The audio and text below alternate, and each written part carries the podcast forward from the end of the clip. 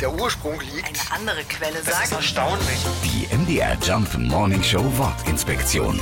Porto. Wenn Ihre Urlaubspost den Weg zu uns ins Studio findet, dann klebt auf den Postkarten eine Briefmarke, die Sie bezahlt haben. Die kostet in Deutschland aktuell 70 Cent Porto. So nennen wir Preise für Brief oder Pakete.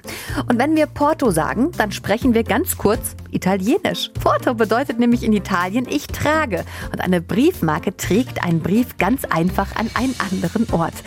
Das Wort wurde schon vor 400 Jahren ins Deutsche übernommen. Warum ist nicht ganz klar. Allerdings klingt Porto natürlich auch deutlich einfacher als Beförderungsentgelt für Postsendungen.